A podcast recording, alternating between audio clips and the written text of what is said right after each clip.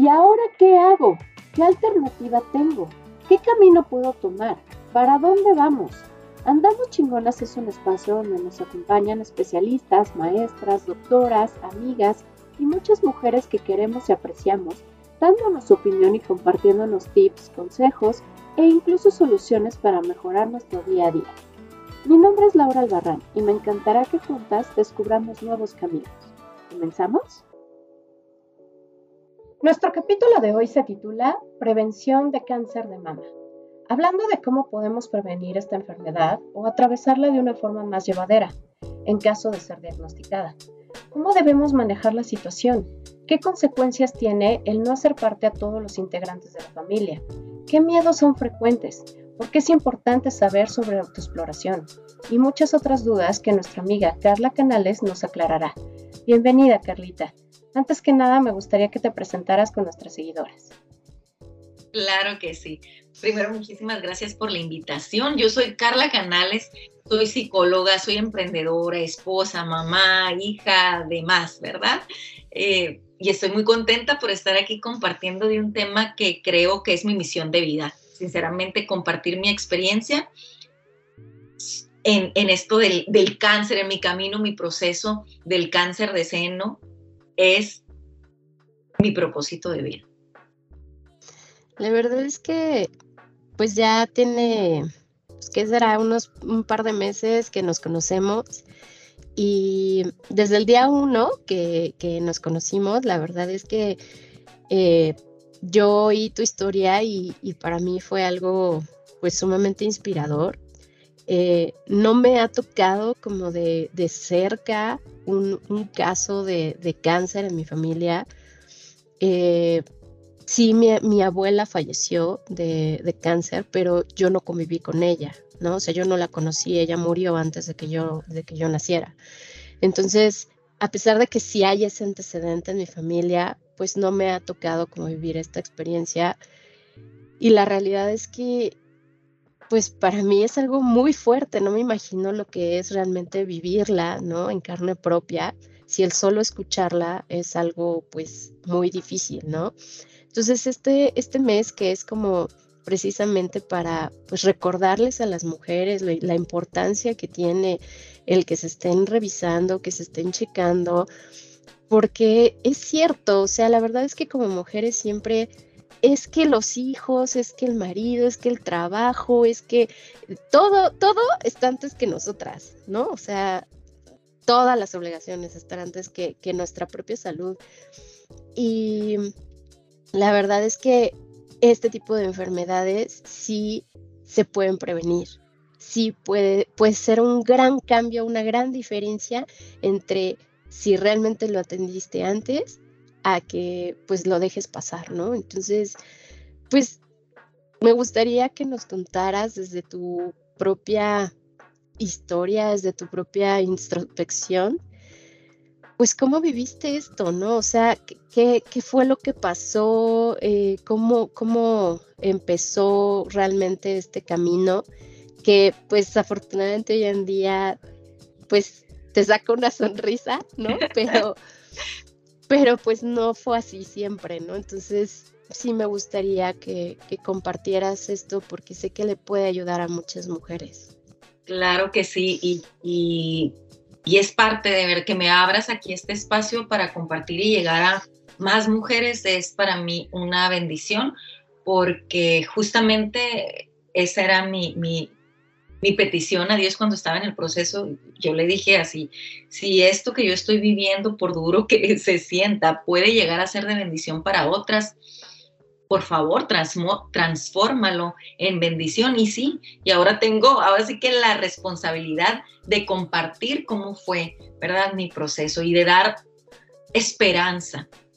Me encantó que comentabas que luego no nos damos el tiempo para ir al médico, para revisarnos, e inclusive, y a mí me pasó, yo ya notaba esa bolita, ay, es otra cosa, ay, que la fibrosis quística, y eso nos va a pasar, perdón, nos pasa muchísimo a las mujeres que padecemos de fibrosis quística, porque siempre hay esas bolitas, y entonces se hacen más evidentes cuando viene tu periodo de menstruación. Pero la diferencia es que si tú que estás escuchando te identificas con que tienes fibrosis quística, Sí, sí, yo padezco eso. De hecho, yo ni siquiera puedo usar brasieres comunes. O sea, tiene que ser tipo sport porque no soporto la varilla de un brasier. Es lo mejor que puedes hacer, ¿eh? todas, todas de ese, lo que deberíamos de hacer. Yo porque ya con el cáncer mi oncóloga me lo dijo, es que no, varillas no. Entonces, nos posponemos, nos posponemos, no nos damos el tiempo y, ay, es que la bolita, no, pues es la fibrosis quística, pero ojo, porque claro que vamos a identificar que la bolita está ahí siempre y empieza a crecer a veces, pero entonces nosotros en la negación y en que no hay tiempo porque la familia, el esposo, los hijos son prioridad, equivocadamente, porque ahorita me paso a este otro tema de las prioridades. No nos damos el tiempo, ¿verdad? Porque siempre hay algo más que hacer. Y ahí la bolita y vamos viendo que va cambiando y todavía así, muchas veces, no digo que todos, no vamos. En mi caso, así. Gracias a Dios que fue no súper temprano y es bien importante, muchachos. El cáncer no tiene por qué ser sinónimo de muerte. La detección a tiempo puede salvar tu vida, claro que sí, y sobre todo va a determinar también la agresividad del tipo de cáncer que vas a recibir. Entonces muchas veces, qué miedo y la quimio, y piensas que ya, o sea, escuchas cáncer, ya, muerte y quimio, ah, ya te estás vomitando. Entonces, hay solución.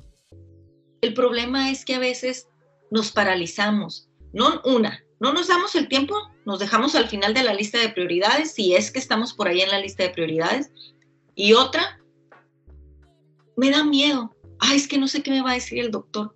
Hija, pues apúrale al mal paso, darle prisa, porque hay soluciones, ¿verdad? Entonces, si tú te, si ya sabes que está ahí la bolita, que algo ya no está normal, ay, no, pero es que me da miedo. Hay soluciones, más vale que vayas pronto y que tal vez ni siquiera necesites quimioterapia. Y si la necesitas, mira, gracias a Dios yo aquí estoy renovada y regenerada. Y te quiero compartir cómo cómo fue ese día. Vamos a empezar, ¿cómo fue el día en el que me dan el diagnóstico? ¿Te parece?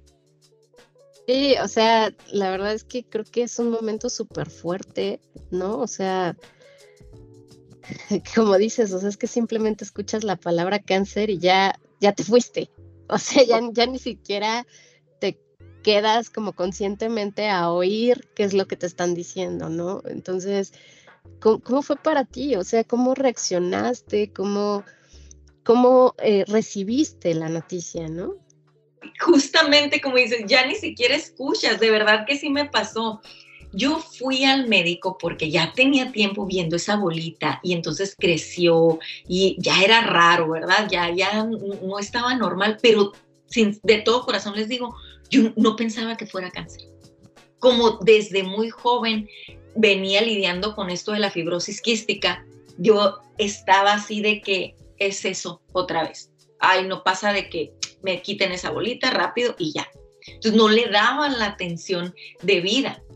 Vienen eventos que siempre vamos a tener y entonces me hacía a un lado. Muere mi papá, entonces había muchas eventualidades y yo me hacía a un lado después, después, después. Pero era como si tenía ese foquito rojo, que yo sabía aquí en una partecita de mi cabeza, ese foco rojo hay que atenderlo, Carla, así, pero no estaba movilizándome para ir a atender ese, porque está ese foquito rojo, no esa bolita. Pero entonces, ay, de verdad que Dios es tan bueno, me, nos quiere tanto que somos nosotros los que no escuchamos a veces. Pero llegué un día a buscar a mi mamá, era un 9 de diciembre, y mi mamá no estaba en su casa, yo tengo llave, entré, pasé a esperarla y volteé y en su sala tenía un pequeño libro, un devocional y era, pues te digo, 9 de diciembre. Y lo abro en el 9 de diciembre y decía algo así como que estás aproximando un cruce de caminos y era básicamente viene algo fuerte, pero yo voy a estar contigo. Y ahí ya fue como que ese foquito rojo que yo ya traía se puso así como que hace ruido también. Y dije, ay, ay, este, tengo que, ya hacer mi cita médica para no acabar ahí.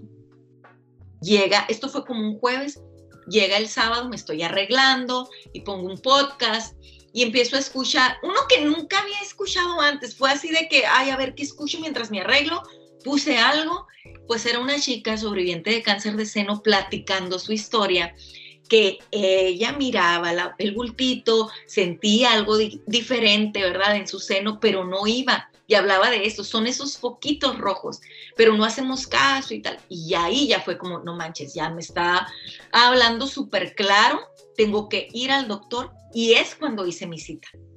Eso fue un sábado, tuve la cita ya para un miércoles, voy y en la primer revisión ni siquiera tuvo que hacerme biopsia ni nada, cuando con su experiencia este doctor me dice, ¿sabes qué? Esto tiene muy mala cara, estoy casi seguro que es cáncer y tenemos que movernos rápido porque ya se puede sentir, o sea, se sentía también en la axila. Yo ni siquiera me había revisado ahí, o sea, ya estaba hasta la axila, en el ganglio principal. Y cuando pasa esto, se puede ir a cualquier otro órgano, así que te tienes que mover rápido. Yo vivo en California, en Estados Unidos, frontera con Mexicali, Baja California. En esa ocasión yo fui al médico a Mexicali y me dice, piénsalo rápido si te vas a atender aquí o en Estados Unidos, pero ya, vete a casa, platícalo con tu esposo, porque yo aquí te digo, te quito el seno, te quito ganglios, pero ya, y después, quimio, ¿no? Yo todo esto ya lo recuerdo mejor, pero en el momento cuando él dijo, como dices, la palabra cáncer, yo ya empecé a escuchar como en cámara lenta y así como sentí que me hundí, así como en un hoyo profundo. Salí en shock, no pagué la cuenta, ya después les pagué, pero iba en shock y en negación. Y luego era así como esa, negación, esa negación de, pero ¿cómo se atreve a decirme eso? Si ni siquiera me hizo una biopsia, no, que... Pero una parte de mí decía, es que sí, si ya te estaba avisando también tu cuerpo, te estaba avisando Dios desde cuándo y es que sí, sí es, así que muévete rápido. Entonces yo en, mi, en mi esperanza de que no fuera tan grave, hice unas llamadas, hice una cita, hicieron una biopsia y para dar los resultados me pidieron un correo y yo di el de mi esposo. Estos días eran, ya sabes, una agonía, no dormíamos. Entonces, el día de los resultados, recuerdo que en la mañana era muy temprano cuando mi esposo recibió el correo, pero no me dijo. Yo escuché siempre, ¿no? Lo primero también mal, hábito de ver el celular y ver pendientes del trabajo y así. Y entonces él hizo fuck. Y yo volví, ¿qué pasó? Ah, nada, algo, él trabaja en ventas no, algo de, un, de un pedido, que no sé qué, se levantó y se fue al baño y duró un rato ahí, pero yo como que presentía, presentí algo. Ya, pues resulta que estaba había recibido el correo, vio los resultados, no entendió muy bien, pero se dio cuenta que era algo malo. Entonces se mete al baño, le, le manda mensaje a una amiga de nosotros, enfermera, le envía los resultados, todo, ya ella más o menos lo orientó.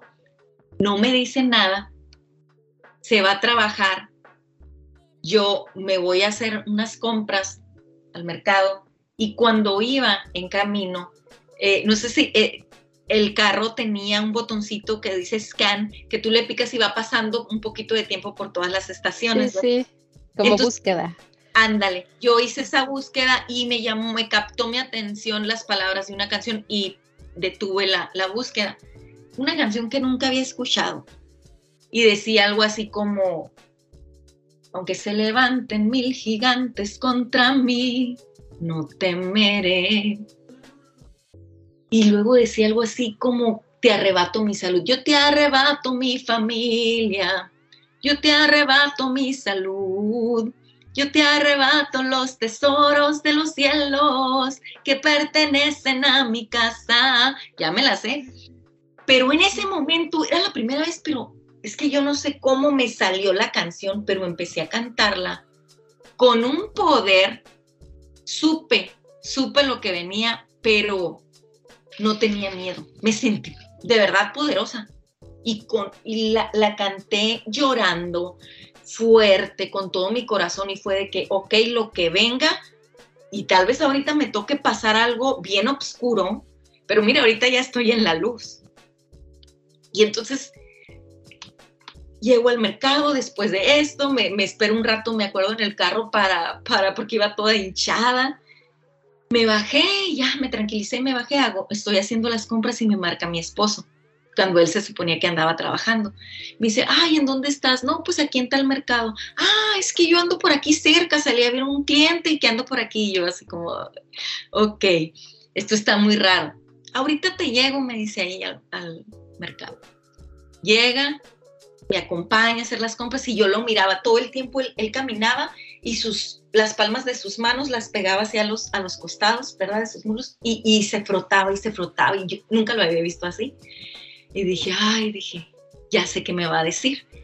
Salimos del mercado y vamos caminando para el carro y ahí como que ya fue cuando tenía que decirme y él ya no aguantaba y se frotaba y estaba, lo vi bien desesperado. Y me acuerdo que yo le agarré la mano y le dije, cálmate, le vamos a estar bien, le dije. Y ahí él empezó a llorar y empezó a llorar, como que no, no podía controlarse le dije, mi amor, y yo tenía una paz, pero de verdad que fue Dios, ¿eh? porque como dices, yo no me imaginaba que iba a soportar una noticia así. Llegaban momentos de mucho miedo. Como ahí, ahí para mi esposo fue como el, la negación, el por qué a ti, por qué no a mí, ¿verdad? Entonces ahí, hasta ese momento yo estaba todavía serena, como que no me caía así muy bien. Le pregunté, ¿qué tan grave es? No, pues que me dicen que estamos a tiempo, que, ah, ok, entonces vamos a casa, voy a hacer lo que tengo que hacer. En ese momento yo me fui a casa, me ordené documentos, hice llamadas a médicos, me movilicé, ¿verdad? Pero estamos hablando que era, ya para esto, era el 18 de diciembre cuando me dan ese diagnóstico. Entre que Navidad, Año Nuevo, entonces las citas de los médicos, los médicos de vacaciones. Entonces le dije, ¿sabes qué? No nos queda más que esperar ya hice la cita lo más pronto que se puede, que era el día que regresan los niños regularmente de, vacaciones, que es como el 6 de enero, 6 o 7 de enero por ahí. Dije, ya, no podemos hacer más. Vamos a, calmarnos. Se dice fácil, no, hombre, no dormía, no dormía, no, no podía comer, en ratos trataba de estar tranquila, otros no. Veía a mis hijos y entonces comencé a reclamarme entré como en esta fase del duelo, los veía y decía, mira, decías que, eran tu, que son tu prioridad y por eso no te cuidabas. Qué ironía, por no cuidarte puedes hoy dejarlos. Estás equivocada, Carla, decía. Tienes que estar bien tú, tienes que ser prioridad tú para poder cuidar a los tuyos y poder estar para ellos. Y me lo reclamaba como no tienen una idea. Pero aparte de mi duelo, sentía como coraje conmigo, y me partía el corazón ver a mis hijos y, a imaginarme que ellos iban a sufrir la muerte de su mamá, ¿verdad? Y todas nos vamos, todos nos vamos de este mundo, claro que sí, pero nadie queremos ya, menos yo tenía 38 años, mis hijos chicos, entonces sí fue como que le sufrí mucho por esta parte de, mira, por no cuidarte, decías que la familia era la prioridad, tenías que ser tu prioridad primero, me viene esa línea en donde de aquí para allá tal la muerte, de aquí para allá la vida, yo quería quedarme en la vida y entonces empecé a recapitular tantas cosas de mi vida, a, darme cuenta que la verdad no lo estaba haciendo muy bien, o sea, hacía lo que podía, pero creo que eso fue mi despertar y, y cambió mi vida por completo. Durante todo este proceso de cáncer, claro, había subidas, bajadas, de repente duda, de repente tuve que despedirme de mi esposo y, porque le dije es que yo ya no sé, me siento tan mal que yo no sé si, si voy a sobrevivir esto. Entonces, permíteme decir esto que tengo en el pecho. Fue un momento bien duro y creo que fue más duro para él. Fue más duro para él. Fue muy duro para mis hijos. Justamente te iba, te iba a decir, hay una frase que dice, que no sabes qué tan fuerte eres hasta que ser fuerte es tu única opción. Y, y claro, o sea, yo creo que cuando pierdes salud, como te decía yo, yo no he pasado por un, por un proceso así, pero sí he pasado por otros bastante duros. Y, y cuando pierdes salud, te preguntas un montón de cosas, o sea, y, y, te enoja porque no puedes seguir con tu vida como normalmente la llevabas, porque no puedes estar en momentos con tus hijos, porque no puedes acompañar a tu esposo X o Y, porque de pronto también te sientes una carga, ¿no? O sea, Así Son, son muchas emociones que, que ahorita que me estás contando, o sea, sí, o sea, te entiendo perfecto, o sea, es, es, es complicado pero a mí me gustaría que me dijeras cómo, digo, con tu esposo pues es tu pareja, ¿no? O sea, al final del día pues uno entiende que debería de ser como tu, su parte madura, digamos, ¿no? Y apoyarte y estar contigo y, y ser fuerte. Y como dices, probablemente para él ha de haber sido muy duro. Así Pero, ¿cómo viviste esta parte de decirle a tus hijos, ¿no? Porque no es lo mismo, o sea, es, no, o sea, es completamente diferente. Y créanme que, que había ese balance siempre cuando él se veía más débil, yo lo fortalecía y cuando yo me permitía ser más débil, mostrarme vulnerable con miedo, entonces él entraba y, y, se hacía fuerte y me hacía fuerte. Y creo que siempre estuvimos eh, jugando con este balance y apoyándonos uno al otro. Y para, híjole, con respecto a decirle a mis hijos, mi, se llevan bastante. Ahorita mi hijo tiene 21 años, mi hija tiene 11. Entonces, claro que fue de formas bien distintas de, de, cómo abordamos el tema con ellos. Primero, pues a mi hijo ya mayor, tenía 18 años, lo platicamos con él porque no se lo decíamos, pero él sabía que algo estaba pasando y fue de que yo no, según yo, no le quería decir hasta que ya tuviera más claro el diagnóstico, que seguía y todo esto, ¿verdad? Y no lo, no lo quería poner en esta angustia, perdón, de tengo cáncer, pero todavía no sé bien y hay que esperarnos 15 días más a que me vea el médico. Entonces, pero él sabía y él sentía todo, es que está pasando algo, me dijo. Y yo dije, no es justo él lo siente, él se da cuenta, no es justo. Él tiene derecho a enterarse de lo que está pasando. Lo hablamos. Eh, sí, me mostré súper positiva, más de lo que internamente me sentía. Le dije, mira, estamos a tiempo. Es, claro, le dio muchísimo miedo. Y, vivió también, ¿verdad? Su duelo que le pegó más cuando yo ya salí del cáncer. ¿Sabes? Porque muchas veces nos pasa que queremos estar fuertes para los demás. Él, ese fue el caso de mi hijo. Como que se soltó, ¿no? O sea, como que así, de, ya, o sea, ya pasó, pero, pero soltó como todo lo que traía adentro. Exactamente. Y en el caso de mi niña, tenía ocho años y ella venía pasando, esto es otro tema interesante para todas, veníamos pasando de duelos muy pesados que no canalicé bien esas emociones siendo psicóloga, pero pues no aplica para auto darte, darte esa terapia, ¿no?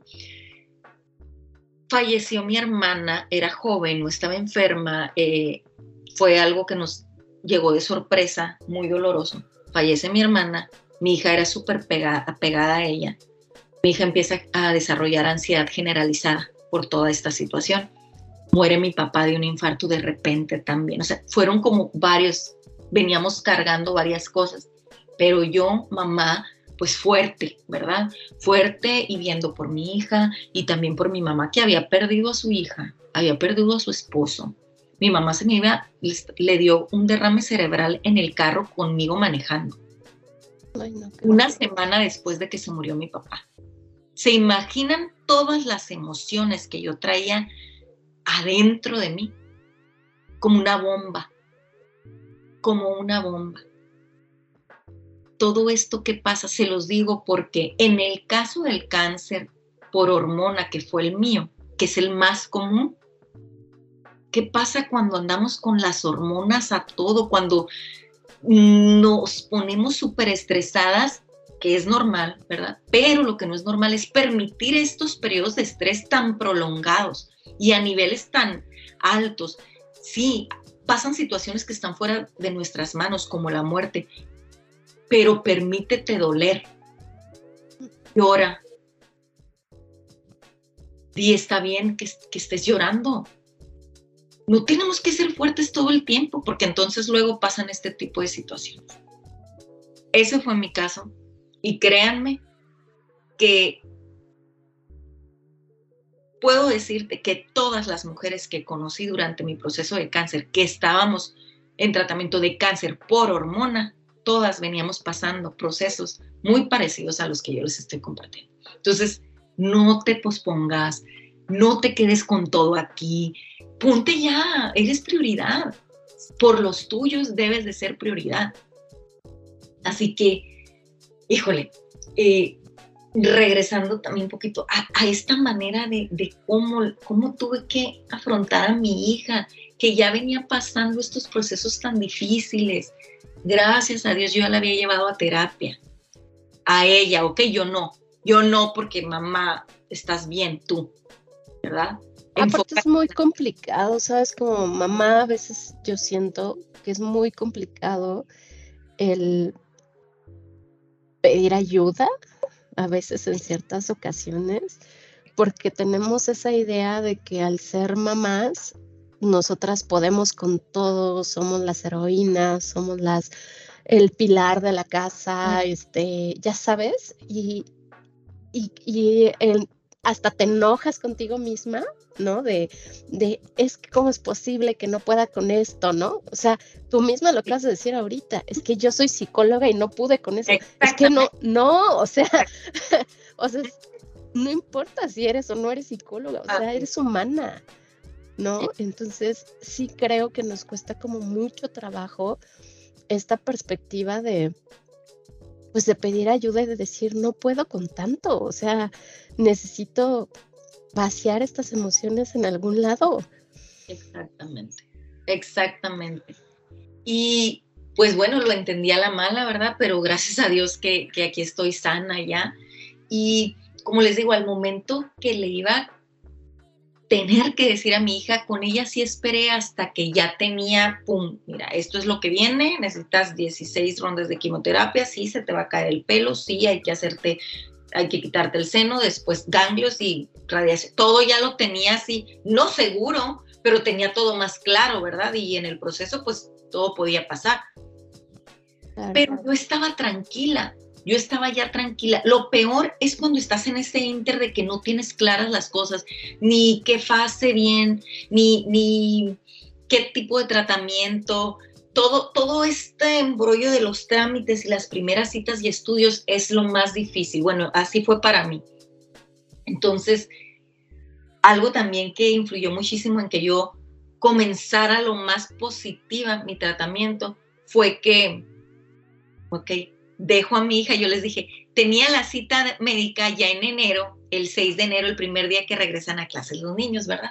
Entonces yo dejé a mi hija en la escuela, me regresé caminando y empiezo a llorar y a llorar. Ese día yo tenía mi cita con, con el ginecólogo, la primer cita ya acá en, en California, en donde vivo, para que empezaran ya a, lo que seguía, vaya. Aunque yo ya le iba a decir, ¿sabe qué, doctor? Sí, pues es cáncer. De hecho, se los dije cuando me hicieron la cita, pero era la primera vez que me iba a ver.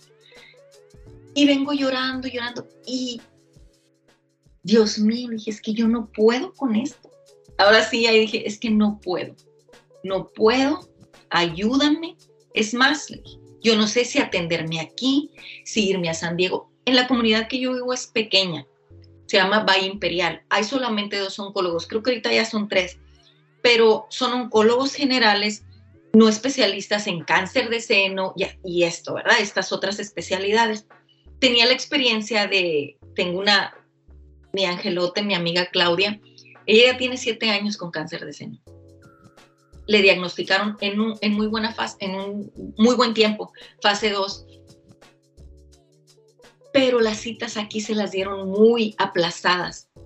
Además, como no están tan avanzados, no le hicieron cierto tipo de estudios y no entendieron, no conocieron de verdad el tipo de cáncer que ella tenía, que resultaba que no iba a funcionar la quimioterapia general.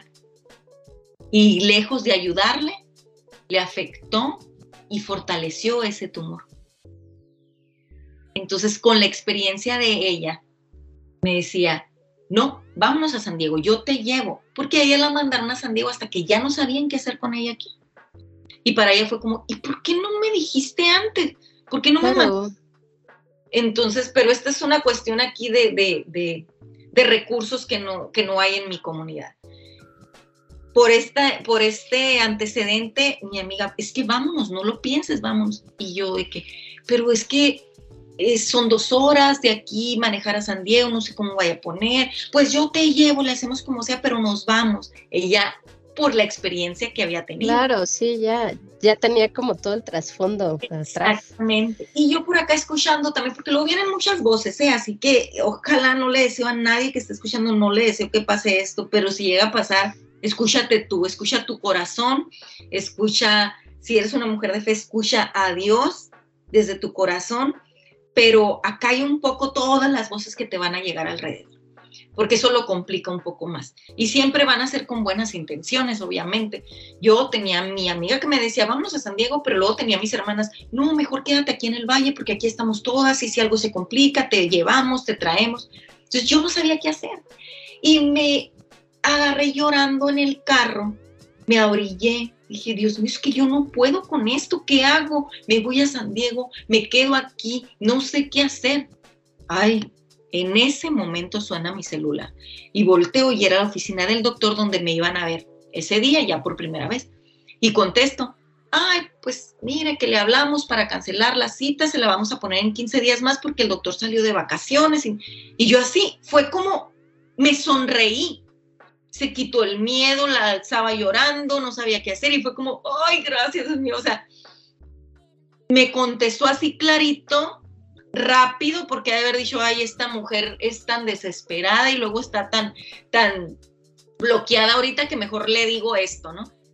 Y le digo a la señorita, ¿sabe qué? No, no me haga otra cita. No, pero es que usted dijo que es por cáncer, tenemos que hacer la cita. Ah, póngamela al día que quiera, a la hora que quiera ah, ok, pues tal sí está bien. Yo colgué, dije, yo sé que no voy a ir. Le hablé a mi esposo, le hablé a mi amiga. Al siguiente día nos vamos al hospital de San Diego. Yo con mi maletita por si me dejaban y todo, iba como de vacaciones. Porque iba con una tranquilidad, porque me moví. Esa es otra. Nadie más que tú se va a preocupar por tu vida como tú. Es que justo eso te iba a decir, ¿sabes? O sea, qué irónico, porque fíjate, o sea, tú te sentías angustiada y te puedo apostar lo que quieras, aquí una parte de ti estaba así como de, o sea, es que me tengo que ir a San Diego y voy a dejar a mis hijos y qué van a hacer ellos y, todas sus actividades y, ¿sabes? Y es como, a ver, o sea, vas a solucionar algo para que ellos estén bien. Exacto. Pero no lo vemos en ese momento, o sea, fíjate que eh, hace poco bueno, relativamente poco, estaba tomando eh, pues unas, unas terapias por, por un tema de salud. Y un día llegué a la terapia y llegué mal, o sea, llegué estresada, llegué eh, y, y, y, la doctora lo, lo, vio, lo percibió, ¿no? O sea, me dice, ¿qué tienes, Lau? Y yo, es que o sea, antes de mi cirugía necesito entregar esto y esto, y es que qué va a ser mi hijo, y justo lo van a operar cuando entra a la escuela y apenas es su primer día en preparatoria, y, fíjate que, y, ¿sabes? O sea, yo traía como mil cosas en la cabeza, y me dice, a ver, a ver, o sea, ¿quién te crees tú para no poder enfermarte? Exacto. O sea, eres humana, la, o sea, si ¿sí, te das cuenta de eso. Ahorita enfócate en lo que tienes que atender para que tu familia después esté bien. Pero tu familia no va a estar bien si tú no te atiendes. Dice, ok, ¿te crees tan invencible que no te puedes enfermar nunca? bueno, fue así como una cubetada de agua fría, fue así de, tienes razón. Claro. Y sabes qué, es que luego también a mí me pasó que me di cuenta que les estaba también quitando oportunidades a mis hijos de ser más independientes. ¿Sabes?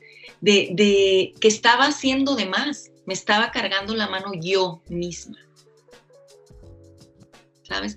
Y, en, ese, en ese tiempo fue de gran crecimiento, nada más para mí, la verdad, para toda mi familia, de aprendizaje, nos fortalecimos, crecimos juntos también.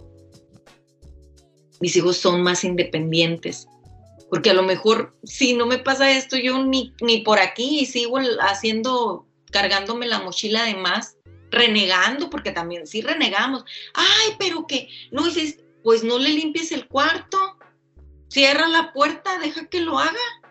¿Qué puede pasar? Sí, así es.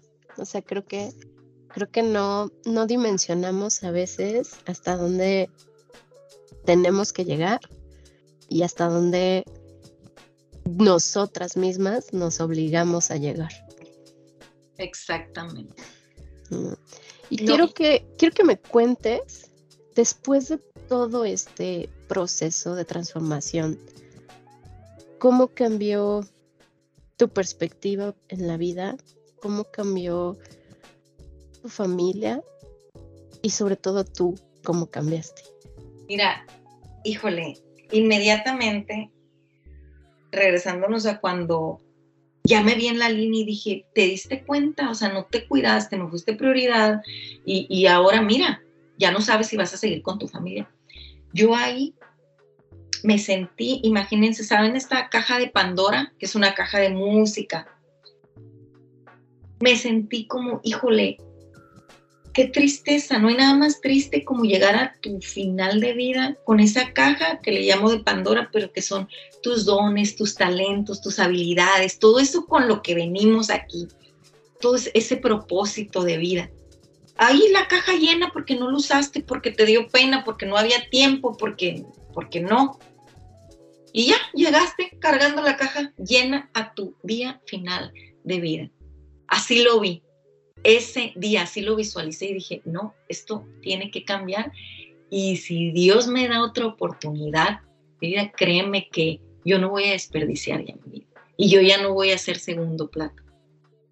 Y voy a ver más a los ojos. Hizo otra cosa. No voy a vivir tampoco en ese añorando lo que ya no está. Porque a mí me afectó muchísimo la muerte de mi hermana muchísimo y yo me dormía llorando por ella, para verla. Ay, quiero verla en el sueño. Hasta que un día también, en sueño, que me dice en el oído, que la soñé y fui y la abracé. Ay, qué bueno, funcionó quedarme yo, dormida llorando para verte. Y la abracé y en el sueño ya no contesta mi abrazo. Y me dice en el oído, ¿te quieres venir conmigo? Y yo la solté dije, no, ¿cómo crees? Mis hijos. Y me dijo, entonces, ahí yo dejé de llorarle de esa manera. Y entendí después también en mi proceso de cáncer cómo todo este duelo no resuelto, porque creo que lo terminé de resolver hasta que yo ya estaba en el cáncer. Porque entonces dije, no, es que yo sí quiero vivir. A ver cómo le haces, pero entonces saca tus emociones, entiéndete, sé más buena contigo, quiérete más, date esas palmaditas en la espalda a veces, ¿no? Suelta la perfección, el querer solucionarle todo a todos y el siempre decir, sí, sí puedo, aunque te anda cargando. Sí, sí puedo, sí, yo te llevo, sí, sí puedo. No, o sea, aprende a decir que no a veces. Y, y, ese, este proceso me enseñó a mí tanto, les digo, lo digo que es como mi renacer, que me trajo propósito, que se llevó los miedos que tenía antes, los prejuicios, no sirven para nada, para detenerte, para robarte los sueños nada más. Si tú estás escuchando, no te esperes a vivir una situación así de vida o muerte para de verdad comenzar a vivir y comenzar a darte tu lugar, a quererte, a aceptarte.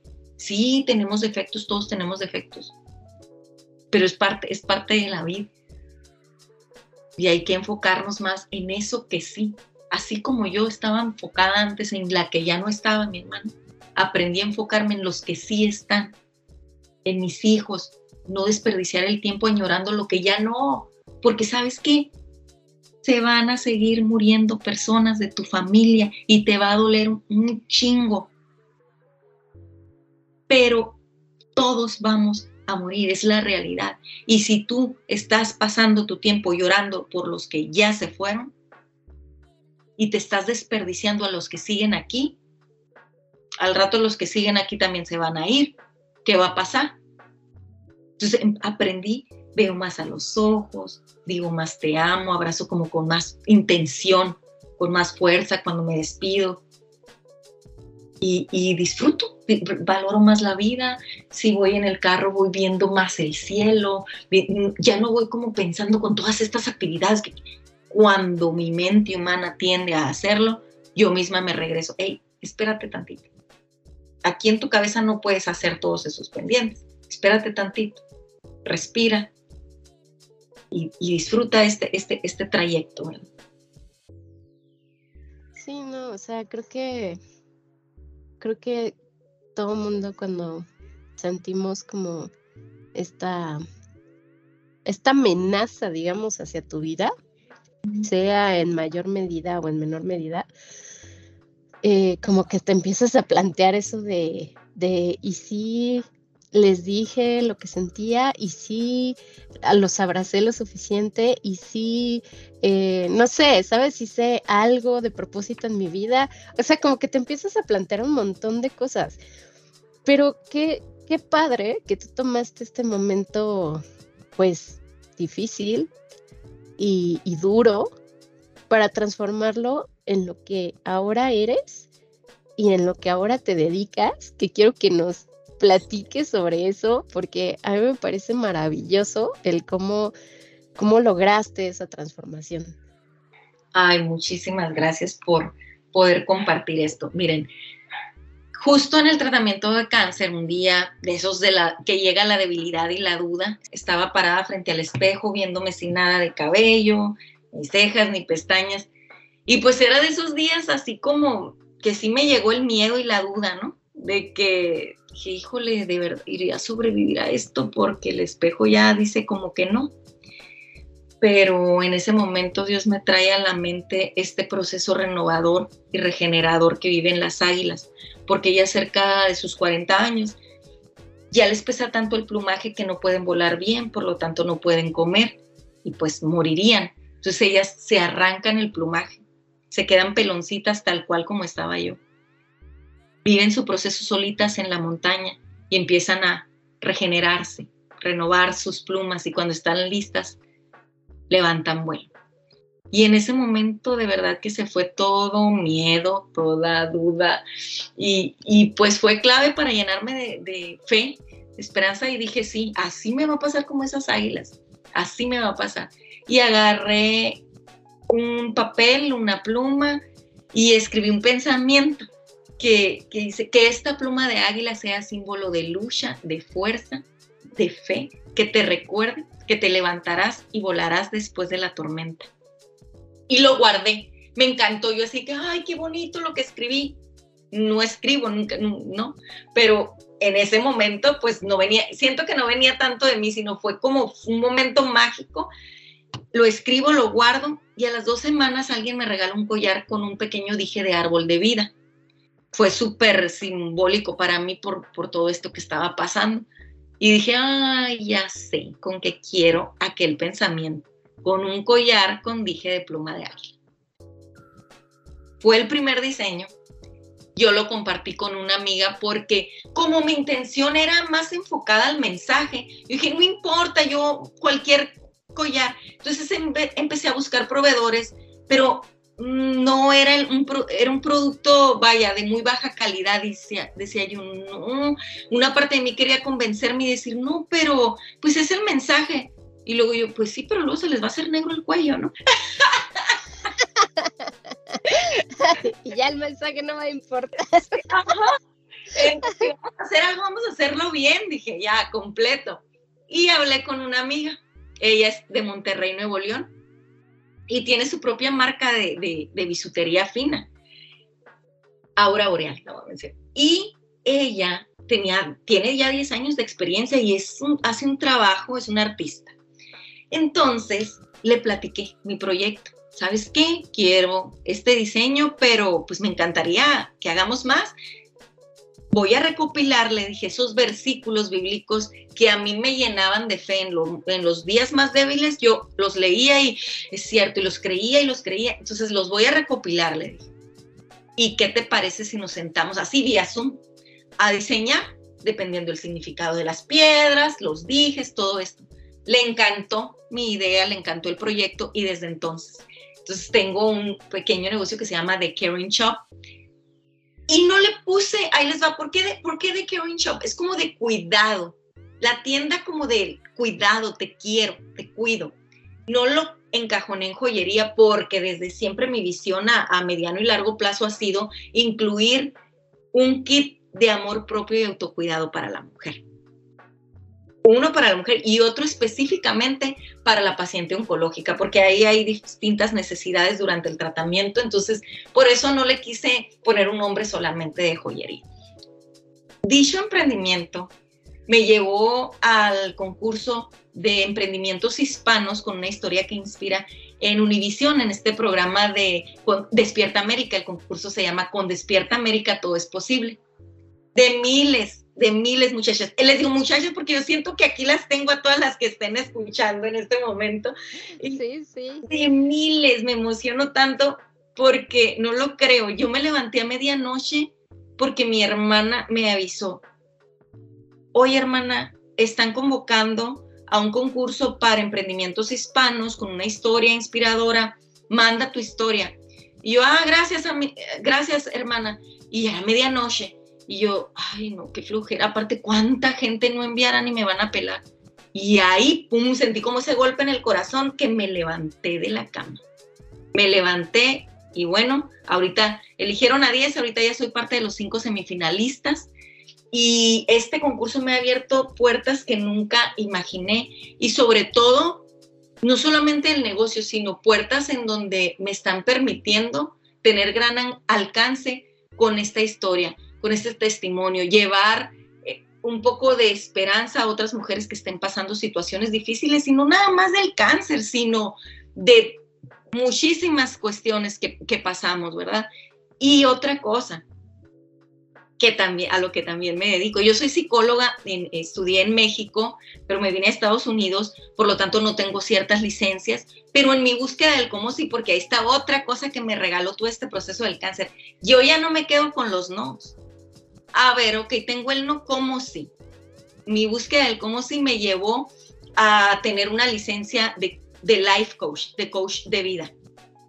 Entonces, me encanta ayudar a otras mujeres a que justamente no sean esa Carla de antes y no se dejen por allá en el abandono y les ayudo a balancear todas esas áreas importantes para para ti, porque a lo mejor tú que me estás escuchando dices, es que para mí es importante eh, el desarrollo profesional, personal, es un 10 súper, súper importante, pero a lo mejor para mí no. Entonces, vemos todo ese balance con cada una de, ellas y, y, vamos caminando juntas, ¿verdad? Que, a que justamente logren una vida más en balance de prioridades, más en armonía y sobre todo, pues que sean prioridad. No, y qué bonito, qué bonito que hayas transformado todo este dolor, todo este proceso en, ayudar a otras mujeres. Creo que, creo que es algo, algo muy loable y, algo que, verdaderamente estoy segura que, que, muchas aprecian. Y que también por eso, ¿no? O sea, por eso te invité, porque, porque creo que eres una mujer muy inspiradora y, que creo que puedes inspirar a otras, a otras mujeres a través de tu historia, ¿no? Entonces, eh, es, como les decía al principio, este tema para mí es muy, muy importante porque eh, al menos como tú comentas, este cáncer tipo hormonal, pues es como, pues por dejarnos, ¿no? O sea, por, por ponernos al final, por eh, no tratar depresión, por no tratar estrés, por no tratar este, ansiedad incluso, ¿no? Entonces, eh, yo desde lo más profundo de mi corazón, o sea, desearía que todas las mujeres eh, atendiéramos esos problemas y no tuviéramos que pasar por estas situaciones, ¿no? Como para, para transformarnos. Y pues no sé, o sea, sí me gustaría que nos compartieras como, pues, a lo mejor una última recomendación, ¿no? Para todas esas mujeres que justo dicen, ay, es que qué miedo, ¿qué tal si me dicen que, ¿no? O sea, inserte aquí diagnóstico, o sea, puede ser cáncer de mama, puede ser cualquier otra cosa, pero el punto es que sí lo he oído, lo he oído de mis amigas, así es que me da miedo ir al doctor. Sí, yo también. No, o sea, ¿cómo que es? No, o sea, no, no, no puedes dejarlo ahí y hacer como si no estuviera pasando nada. Claro, hay tratamientos, como les decía, hay tratamientos, mejor, si ya es, ya es, y mejor apúrate a que te den el tratamiento que te vayan a dar, porque hace un gran impacto, la fase, la etapa en la que te, en la que te detecten el cáncer hace un gran impacto en el tipo de tratamiento y la agresividad que, de este mismo tratamiento. Yo quiero decirles también que no se pospongan ya, no se pospongan y no permitas que tu bienestar emocional dependa de otros, no, que no, que no estés de que, no, para cuando ya mi para cuando mi esposo y yo ya estemos bien, entonces ya me voy a sentir mejor y, ya todo va a estar bien o no, para cuando ya mi hijo, el adolescente, ya pase esta etapa, yo ya me voy entonces a relajar y, y voy a estar mejor. Y no, Ocúpate tú misma de tu propio bienestar emocional. ¿Quieres ayudar al otro? Te entiendo. Mi familia es todo, es muchísimo para mí, pero entendí que si no soy prioridad, si no me cuido yo, no voy a estar para ellos. Y si quiero estar para ellos, si quiero que lo que salga de mí hacia ellos sea bonito, sea desde el amor, desde la calma, desde, desde esta, esta pasividad y, buena y esta armonía, porque muchas veces también podemos decir, no, es que mis hijos son prioridad y yo aquí en la casa, porque no, yo no tengo tiempo para hacer nada de todo esto otro que la mujer, esta Carla, quiere, pero entonces estás ahí gritándole al chamaco. ¿Por qué? Porque no estás bien tú por dentro. Ah, pero estás ahí con ellos porque... Eso es lo que debe ser. Es lo que debe ser y entonces les, qué calidad de ti misma les estás dando a tus hijos. Así que si te estás detectando que te estás ahí posponiendo y que además, porque súper respetable, yo por mucho tiempo, yo en mi casa sí, soy feliz. De hecho, pues trabajo desde casa, mi emprendimiento es desde casa, pero yo no puedo decirte que está mal o que está bien, si decidiste quedarte en casa atendiendo a tus hijos, si decidiste irte a, trabajar, no hay bueno ni malo, es qué es bueno para ti, para ti. Porque si es, si es irte a trabajar fuera de casa, pero tú así estás tú bien, eso es bueno para tus hijos. Porque van a tener, cuando tengan a mamá, van a tener calidad de mamá van a tener una mamá feliz, mamá feliz, hijos felices. Y, es que eh, todo esto es, eh, se los menciono porque tiene muchísimo que ver sobre todo con esta cuestión del cáncer, porque luego el cáncer es nuestra responsabilidad cuando no detecta, vas ya cuando tienen, me ha tocado de verdad conocer mujeres que van cuando ya es morado su seno, ya está morado. Por favor, no te esperes. Sí, pues, ay, entiendo que sea un miedo, es normal el miedo, pero que no sea un miedo que te paralice y que al final vengas detectando una enfermedad ya demasiado tarde. Sí, no, o sea, eh, creo que, y justo acabo de compartir en, mi perfil una, una, infografía acerca de cómo nos debemos de revisar y cómo nos debemos de checar y tocar, etcétera, porque creo que es importante, o sea, creo que es algo que todas deberíamos de conocer y todas deberíamos de saber, porque pues evidentemente eh, necesitas también... Eh, hasta donde tengo entendido, una cierta edad para empezar a hacerte mastografías, por ejemplo, ¿no? Así es. Entonces, o sea, antes de esa edad, que me parece que es a los 40 años, eh, pues es importante que tú te estés viendo, que te estés checando, que te estés revisando, que cuando vayas al ginecólogo te revise, te toque, vea que no haya bultos, que no, sobre todo, o sea, a mí me súper llamó la atención eso que dijiste, la fibrosis quística, porque es según mis ginecólogos, pues es muy común, o sea, no, no es algo tan, tan raro. Entonces, imagínate cuántas mujeres no están en la misma situación de, ay, pues es lo mismo, ¿no? Es, es lo de la fibrosis. Me duele porque es eso.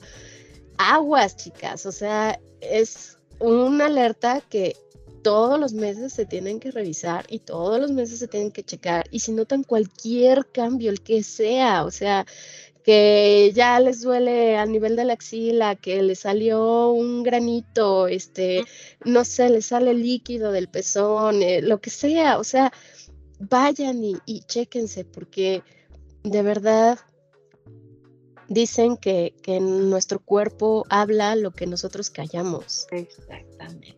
Entonces, pues ni modo, ¿no? O sea, si, si, si tu cuerpo te está gritando, atiéndete, atiéndete, o sea, no, no lo dejes para después. Así así es.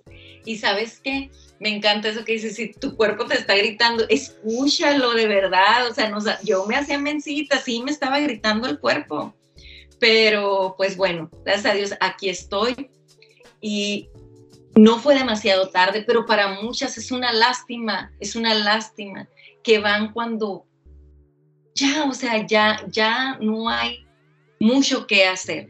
Entonces, mejor de cajón, chicas, sí, como, como comentabas, Lau, eh, revísense no solamente los senos, váyanse a sus axilas, eh, el, brazo, porque por ahí tenemos ganglios que a veces pueden inflamarse, entonces todos esos vayan detectando.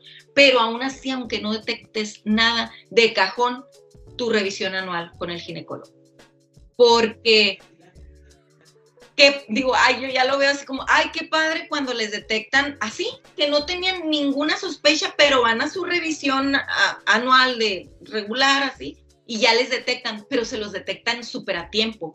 Cuando todavía no sientes ningún bultito, conozco muchas chicas que se los detectan así, ellas no tienen nada, nada que, que, se noten, pero van a una revisión con el ginecólogo y ahí se los detectan, pero súper a tiempo, así de que ah, está encapsulado, ah, fase 1, no ocupas ni quimio, o sea, eso es la importancia de ir a tus revisiones también, cada año de cajón. De la prevención, ¿no? O sea, creo que es súper importante. Entonces, recuerden, chicas, cada año ir a su ginecólogo, si ya tienen 40, hacerse su mastografía anual. Sé que a veces es molesto, que es como complicado, pero, pero hagámoslo, hagámoslo por nosotras y por todo, todas las personas que amamos. Pues de verdad, Carlita, te agradezco muchísimo haber estado aquí y que nos hayas compartido tu historia tan bonita. Y, pues nada, solo me resta decirte que, que sigas así, que sigas inspirando a más mujeres y que contagies esa alegría por vivir. Y si nos puedes compartir tus redes sociales, tanto de tu negocio como de coaching. Claro que sí. Me pueden encontrar en Instagram como Carla con K, Carla Canales G. Y eh, ahí mismo, de hecho, en mi biografía de Carla Canales G van a poder encontrar el link que los va a llevar al Instagram de The Caring Shop, que es mi negocio de accesorios intención. Y justamente ahí también van a encontrar otro, otro link de una comunidad que tenemos con, que tengo con otras chicas de mamás para mamás. Tenemos un podcast que se llama Transfórmate Mamás y pues ahí también eh, echamos el chal, ¿verdad? Muy a gusto. Pues muchas gracias, Carlita, de verdad, y esperemos que, que esta no sea la última vez que, que grabemos juntas. Muchísimas gracias, seguramente que no. Y gracias a toda la comunidad por estar aquí y escucharnos. Gracias por acompañarnos en otro episodio más. Esperamos que la información les haya resultado interesante y hayan disfrutado tanto como nosotros de este episodio. Las invitamos a darse una vuelta en nuestro Instagram donde estaremos posteando información de valor, así como anunciando los siguientes temas y capítulos de podcast. Nos encantará que nos regales 5 estrellitas en Spotify. Recuerda que nos encuentras en todas las plataformas de música como Spotify, Amazon Music, Google Podcast, iHeartRadio, etc. Comparte este episodio con tus amigas y conocidas y recuerden, andamos chingonas.